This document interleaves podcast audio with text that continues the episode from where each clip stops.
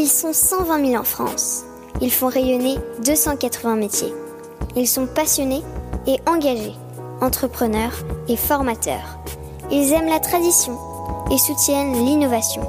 Ils valorisent nos territoires et défendent le fait à la main. Ils sont artisans d'art et ont des métiers d'avenir. Cet épisode est produit grâce à l'implication de l'association Ville et Métiers d'Art. Ce réseau regroupe environ 600 communes qui s'engagent entre autres à favoriser l'installation de professionnels des métiers d'art dans la ville, organiser des actions de communication et de sensibilisation, développer le tourisme culturel et accompagner les actions de formation. Bonjour à toutes et à tous, vous qui êtes passionnés d'artisanat d'art. Je suis Odoguet et vous écoutez le podcast Voix de Artisans d'avenir. Avec Philippe Azé, nous avons créé Artisans d'avenir qui accompagne les artisans d'art et futurs artisans dans la construction de leurs projets, de l'orientation au développement de leur entreprise. C'est pour cela que nous voulons faire découvrir les aventures entrepreneuriales des artisans d'art, les réussites, les erreurs, les astuces. Et dans les épisodes Point de vue, les experts viennent également apporter leurs conseils. Artisan d'avenir est également très présent sur les réseaux sociaux, alors suivez-nous sur Instagram, Facebook et LinkedIn. C'est aujourd'hui chez Ici Nantes, qui appartient au réseau Mec Ici, que nous sommes. Ce lieu où nous avons la chance d'avoir réuni les artisans d'art de la région abrite une cinquantaine de résidents dans 1600 mètres carrés d'ateliers partagés. Se retrouvent menuisiers, ébénistes, métalliers, tapissiers, bijoutiers, etc., etc. Nos invités du soir sont Simon Cabrol et Malvin Gabory. Tous les deux ébénistes designers, ils se sont associés au tout début de leur aventure entrepreneuriale. Ils ont créé Millimètre pour répondre à des chantiers d'agencement haut de gamme qu'ils ont développés et structurés pour s'en émanciper peu à peu et créer leur marque d'ébénisterie Uni Habitat. Maintenant, écoutons-les. Simon, est-ce que tu peux nous expliquer quel était ton parcours? Comment tu en es arrivé à Unihabitat Comment tu as rencontré Malvin? Comment Moi, mon parcours, en fait, je suis ébéniste designer. J'ai fait un CAP menuisier chez les Compagnons du Devoir d'abord, après un bac général euh, et une mise à niveau d'art appliqué. Ensuite, j'ai fait une école d'ébénisterie à Avignon. Puis j'ai fini par le BTMS à l'école de design de Nantes. Après, je me suis rapidement mis à mon compte en auto-entrepreneur. C'est à ce moment-là que j'ai rencontré Melvin, qui lui aussi avait fait le, BTMS, qui était chez son ancien employeur et qui commençait à se mettre à mi-temps. Petit à petit, on a appris à travailler ensemble dans un atelier partagé.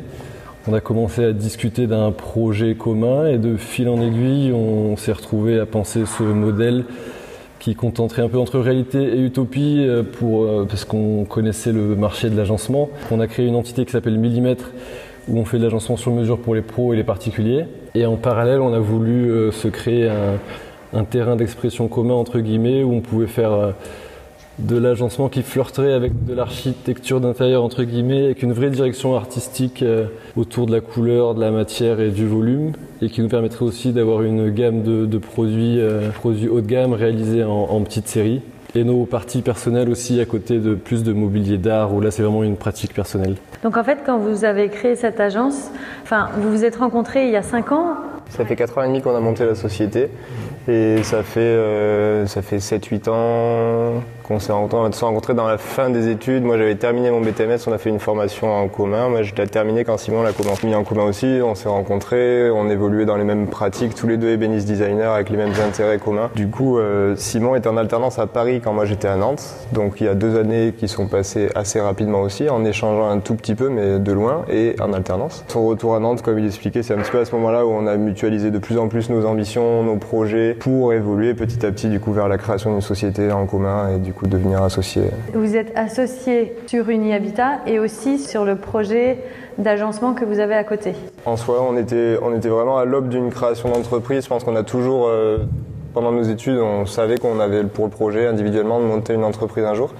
Et euh, du coup, en mutualisant nos ambitions, on a vraiment du coup pensé à un modèle commun avec euh, une seule entité juridique, donc la SRL Millimètre, laquelle on est tous les deux fondateurs et co-gérants, qui du coup comprenait à la fois nos parties personnelles, donc d'ébéniste designer mobilier d'art, Uni-Habitat, comme le disait Simon, du coup, qui est vraiment un terrain d'expression commun entre habitat et objet, et Millimètre, du coup, qui est une activité sur mesure, euh, agencement dans la région nantaise. Si on revient à Uni-Habitat, comment vous vous êtes défini des objectifs euh, communs entre vous? Euh, ça s'est fait un peu au fur et à mesure. On a eu la chance que Millimètre fonctionne tout de suite, parce qu'on répondait à un marché existant de, l'agencement haut de gamme, donc qui, nous permettait d'avoir un salaire et de, vivre, donc d'avoir le, temps de l'inertie pour développer Unihabitat et d'y mettre plus de soins, en tout cas dans la direction artistique, dans le développement des, sites et de tous les supports euh, de communication.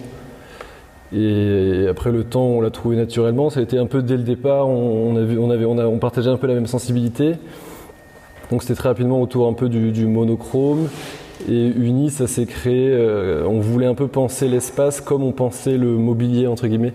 Il y avoir le, même soin, en tout cas, dans la, dans la direction artistique et dans les projets qu'on proposerait aux clients, qui, on l'espérait, deviendraient surtout des cartes blanches, finalement, pour les projets habitat, en tout cas.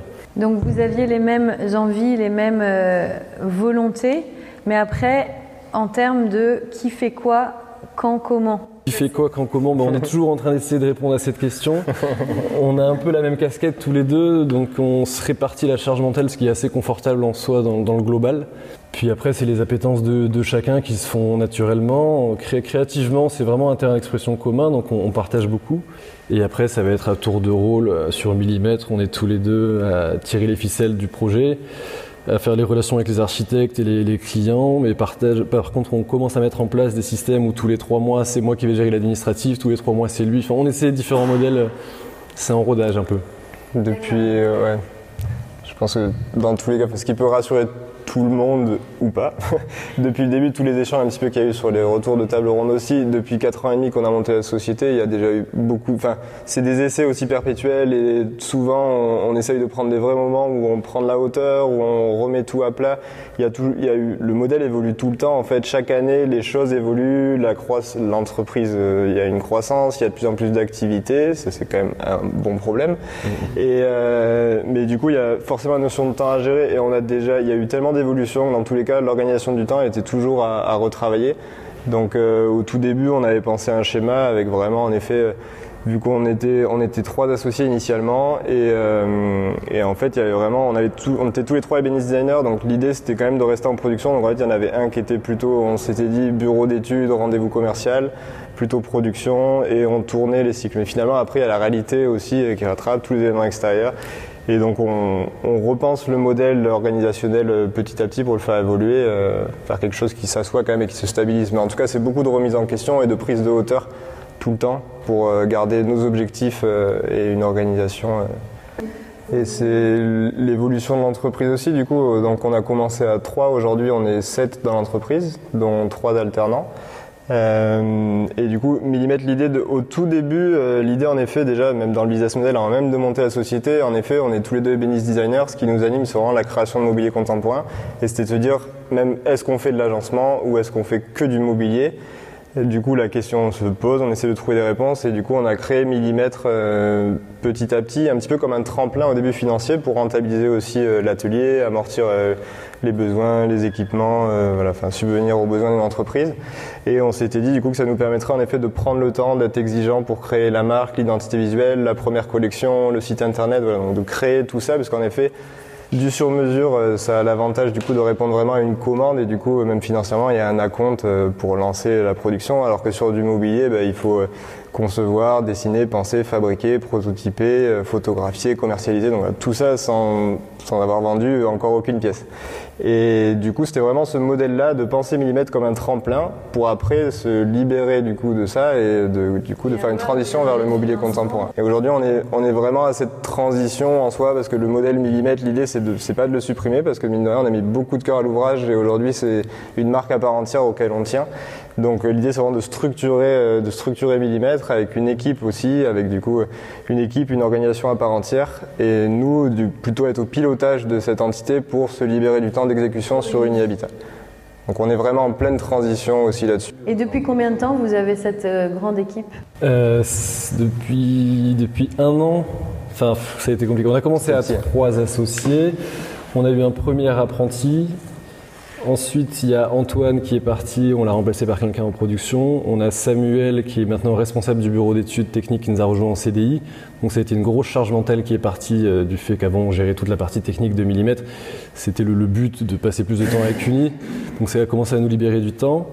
Il y a deux nouveaux apprentis en CAP qui sont rentrés cette année et en janvier dernier, on a pris aussi une alternante en communication marketing à l'ISEG pour nous aider justement à asseoir un peu les modèles et à développer euh, en com et en marketing euh, uni et, et millimètres. Pour arriver à ce développement, parce que finalement en 5 ans vous êtes quand même beaucoup développé, que ce soit pour millimètres ou que ce soit pour Uni Habitat, vous vous êtes fixé des objectifs? Les objectifs ils se sont fixés un peu naturellement dans le sens où nous on voulait vraiment aller vers Uni et nos parties perso. Et comme le disait Melvin on avait mis quand même beaucoup de cœur à millimètres. Donc c'était un moment où on arrêtait millimètres où on le faisait régresser ou alors on essayait vraiment d'aller franchir un palier pour, se, pour s'émanciper clairement de, de millimètres. Donc ça, c'était une décision finalement. Ouais, c'était une décision. Ouais. C'est vraiment nos, ouais, nos, rêves et nos ambitions, je pense, depuis le début aussi, qui nous portent. Euh, je pense, on parlait de passion tout à l'heure. Euh, je pense que c'est une évidence que que c'est beaucoup euh, nos ambitions communes et une exigence qu'on, qu'on partage, je pense, avec le même le même cœur, la même passion. Et du coup, je pense que c'est vraiment ça qui porte aussi au quotidien. Et on sait là où on veut aller. L'idée, c'est d'essayer de jamais sortir de ces rails, en fait, de nos objectifs de, de vivre du mobilier contemporain, tout simplement, parce que c'était l'objectif de base. C'est pour ça qu'on a pensé ce modèle. C'est pour ça qu'on le remet en cause euh, tous les trois mois, tous les ans, face au développement qu'il y a. Et on, on est sur on est encore en cours. Après, on, se trouve sur la bonne voie. On se satisfait aussi du chemin. Je pense que c'est hyper important, forcément, de se dire que ça fait 5 ans, même si c'est peu, mais c'est beaucoup aussi. Surtout avec tout l'investissement qui est, qui est à y mettre. Donc, euh, donc voilà, je pense que c'est vraiment les objectifs aussi. Naturellement, nos objectifs et nos rêves personnels nous ont amenés à prendre les décisions euh, constantes pour l'entreprise. Ça veut dire que vous avez attendu que Millimètre vous permette de vous financer des salaires à tous les deux et de la trésorerie d'avance pour avoir une équipe et financer le temps de transition euh, Ça s'est fait naturellement. Bah, dès le départ, on a eu quand même des, gros emprunts pour euh, tout ce qui est parc machine et enfin, tout ce qu'il nous fallait pour, pour nous lancer. Uni, on l'a beaucoup auto-financé au départ, ça on ne sait pas si on aurait dû ou pas, mais ça s'est vraiment fait au fur et à mesure qu'on s'est offert un, un, beau site. Auto-financé, ça veut dire que vous avez financé l'investissement après vos propres salaires ou vous avez fait des concessions sur votre salaire? On a fait des concessions au départ dans le sens où euh, déjà il y avait, y avait euh, Melvin et Antoine avaient l'acre, moi j'avais un double emploi au départ chez Decathlon, on sortait des tout petits salaires. Mais aujourd'hui, votre salaire, il provient encore de l'activité de millimètre ou euh, aussi de l'activité de Uni? Bah, C'est un peu les deux. Les deux entités sont sous la même forme juridique, entre guillemets. Donc c'est millimètre qui va générer le plus de revenus en soi dans tous les cas, mais c'est aussi une porte d'entrée pour des projets unis. Donc il va y avoir 20% de uni sur 80% de millimètre. Et ça, ça, évolue de plus en plus. Mais en tout cas, millimètre est une porte d'entrée aussi pour les projets unis, où des fois, quand on sent que le client, on peut l'amener sur notre direction artistique, ça va devenir du uni mais tout est sous la même forme juridique. Quand on parle canal de distribution, euh, quelles sont les synergies entre euh, millimètre et uni que ça soit d'un point de vue communication, avec le biais de la communication qui est d'apporter de, de, la confusion dans l'esprit enfin de vos prospects, de vos clients, et en même temps, quelles sont les synergies sur lesquelles vous pouvez vous appuyer pour, euh, pour développer Uni? Ça a été une grande question dès le début parce qu'en effet, euh, surtout par retour en fait de nos proches pour le coup euh, qui étaient dans la confusion parce qu'ils connaissaient le lien entre Millimètre, Unihabitat, Simon Cabrol, Maline Gabri. Parce que du coup, il y a aussi nos parties personnelles qui rentraient en jeu parce que Uni c'était vraiment notre terrain d'expression commun, on a aussi nos parties personnelles vraiment en dessin euh, Simon, dessin Maline.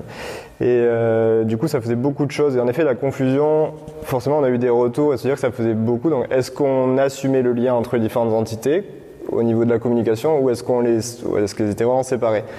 Dans un premier temps, on n'a pas fait de lien, donc vraiment, euh, les gens ne savaient pas que Unihabitat c'était les mêmes personnes que Millimètre et que c'était la même société. Donc on a vraiment séparé les choses pour avoir une cible vraiment propre à chaque entité et, euh, et du coup de pouvoir être précis en fait sur les, éléments. Sauf qu'en interne, forcément, il y a des clients Unihabitat. La facturation, c'était quand même SRL millimètre parce qu'on n'avait pas eu le temps, admettons, de faire la, charte graphique de la facture Unihabitat.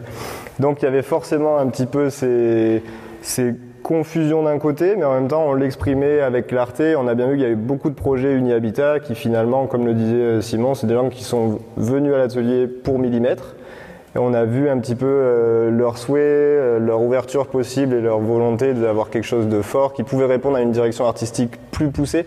Et du coup, on leur a présenté la marque Unihabitat et du coup, euh, ils ont été séduits par ce projet-là. Et du coup, c'est grâce à l'apport d'entrée Millimètre qu'on a pu faire aussi les premières références Unihabitat.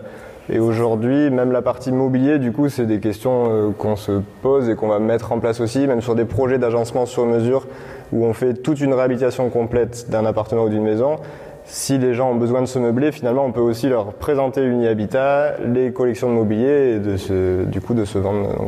Qui sont vos clients? Clients pour millimètre, ça va être euh, tout type de, enfin, ça va être particulier, professionnel euh, et plutôt haut de gamme? Plutôt plutôt haut de gamme.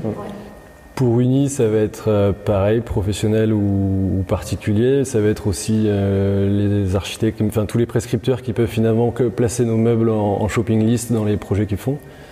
Et ça, on pense que pour Uni, il y aura beaucoup de B2B, mais on a tout à mettre en place encore. Pour l'instant, tout est prêt. Il n'y a plus qu'à démarcher. Mais vous, ça veut dire que vous n'avez pas encore commercialisé Uni?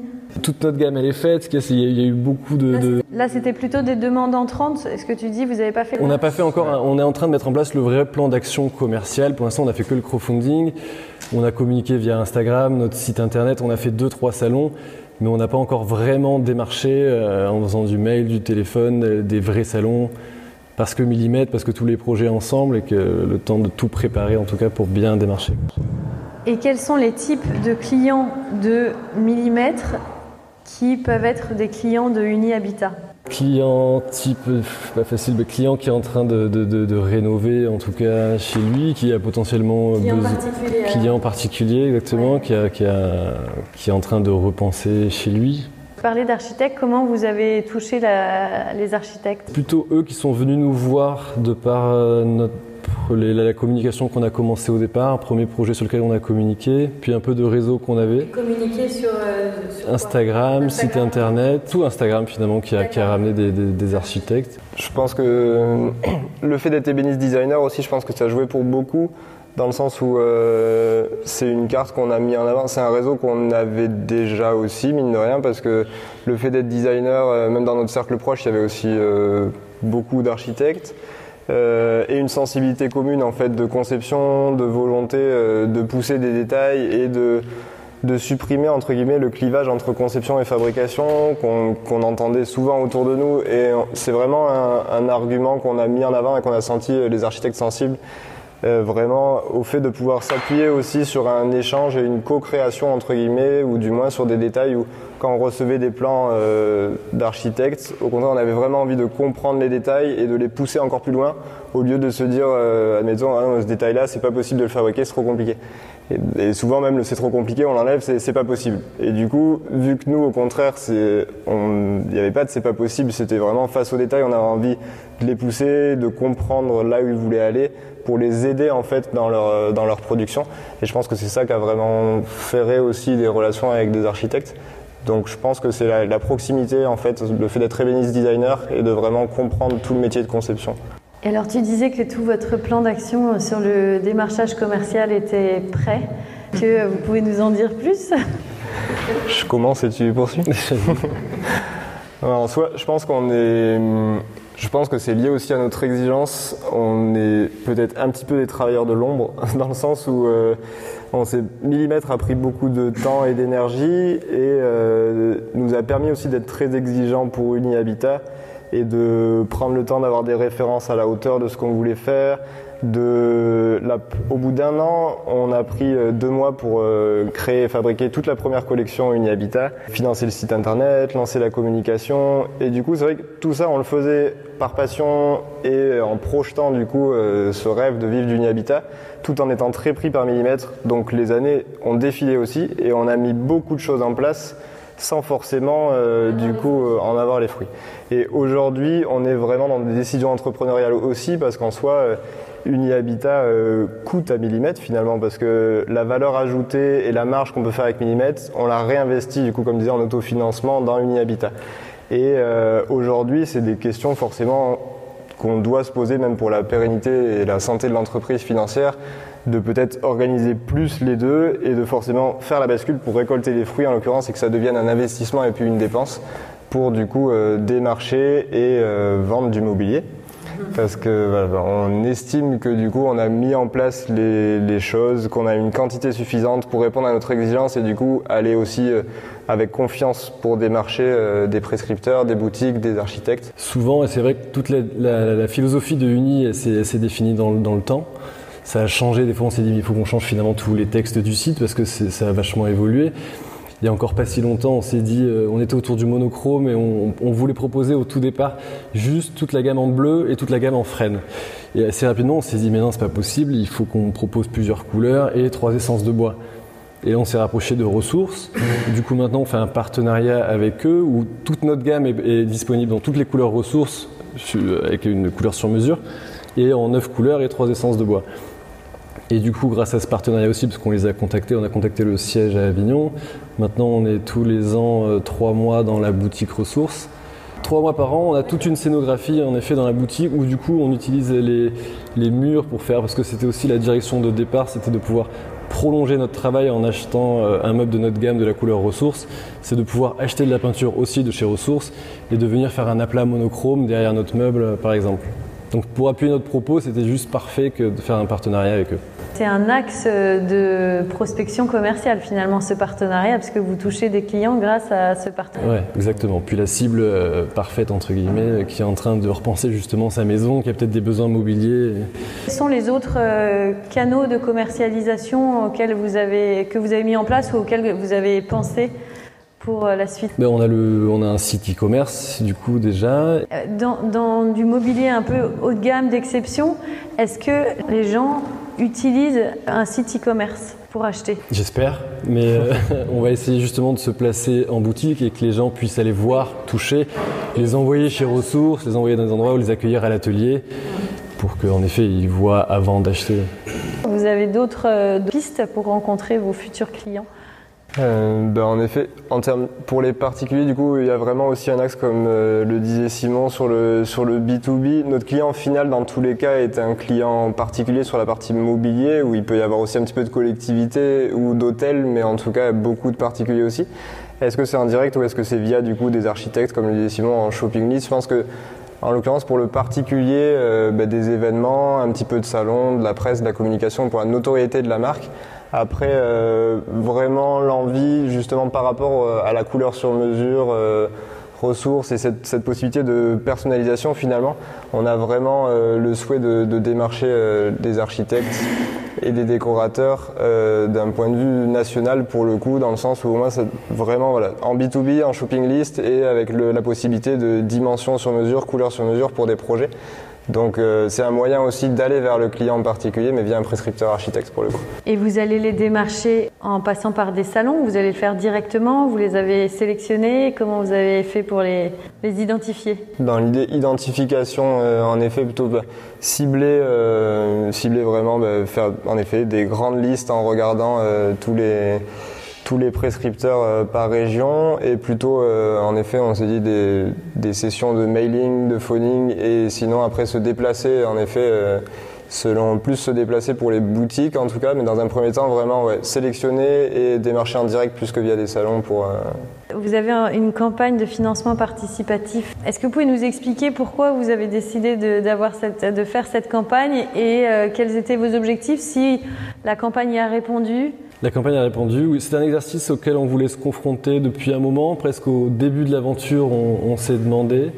Finalement, ça s'est pas fait. Enfin, le temps de, créer tous les supports, la gamme et tout ça.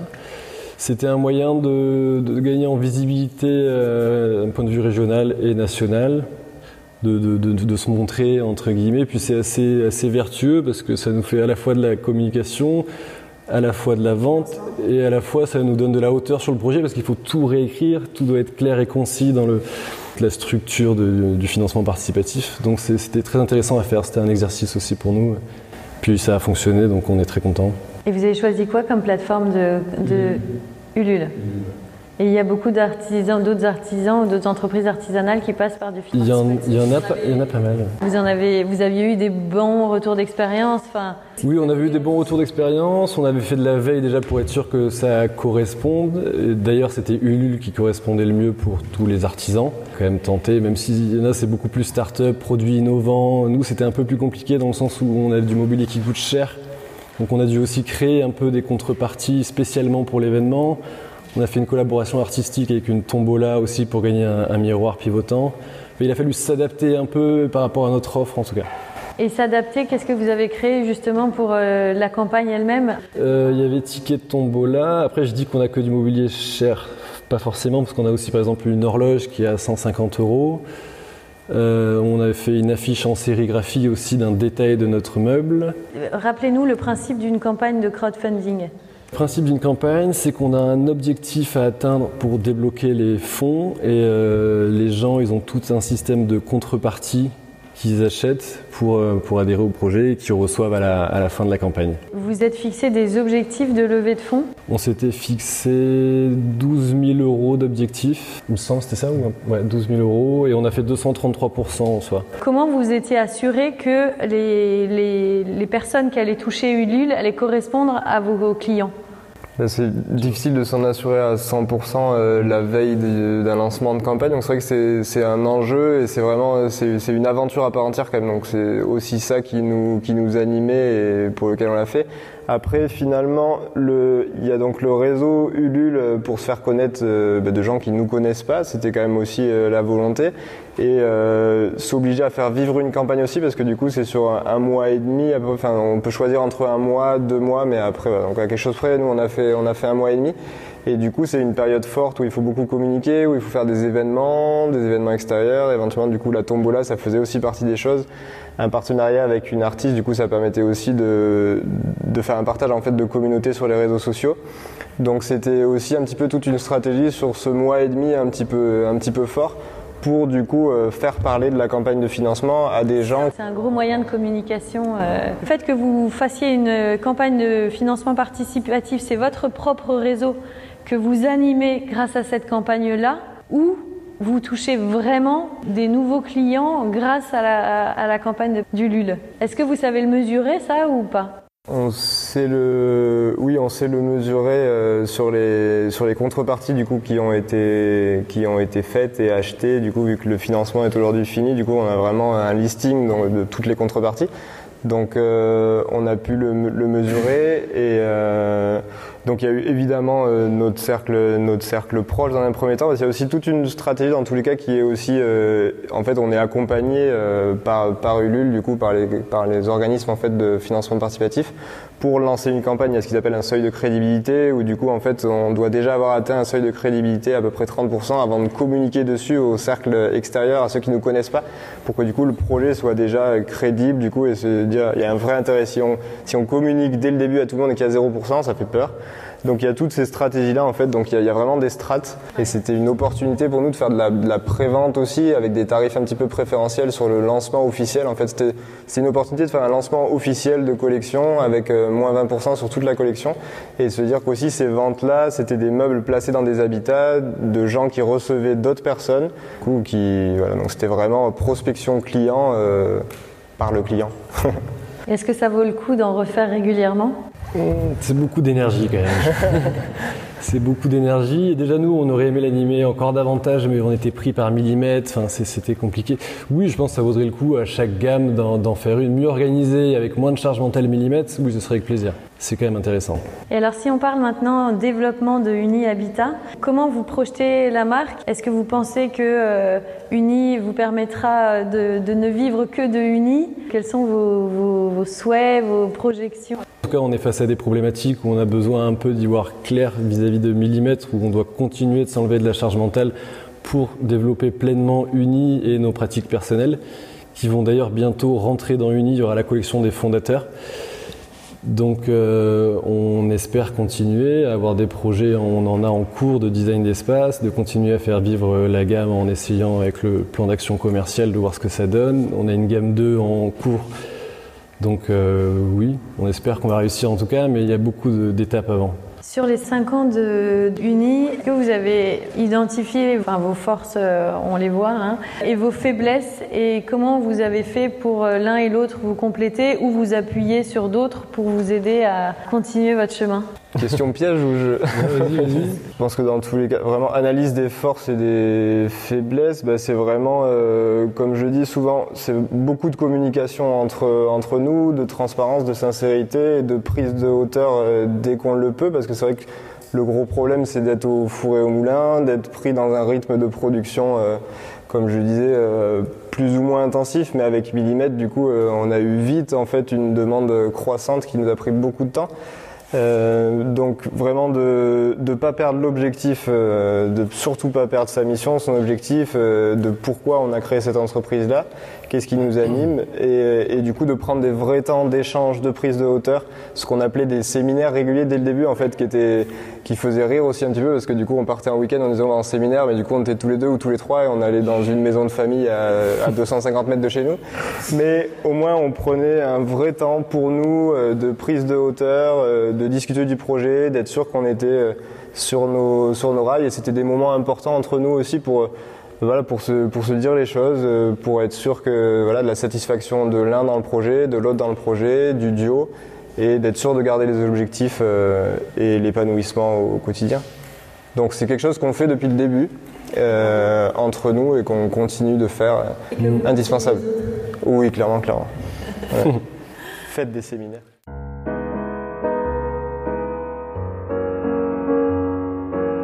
Et voilà, c'est terminé pour aujourd'hui. Nous espérons que vous avez passé un bon moment enrichissant. Si vous voulez nous aider à faire découvrir le podcast et si vous pensez qu'il est nécessaire de faire connaître les parcours des artisans d'art et de leurs entreprises, parlez de nous autour de vous. Et s'il vous reste maintenant encore 30 petites secondes, notez ce podcast avec 5 étoiles sur la plateforme d'écoute que vous utilisez. Merci et à bientôt pour un nouvel épisode.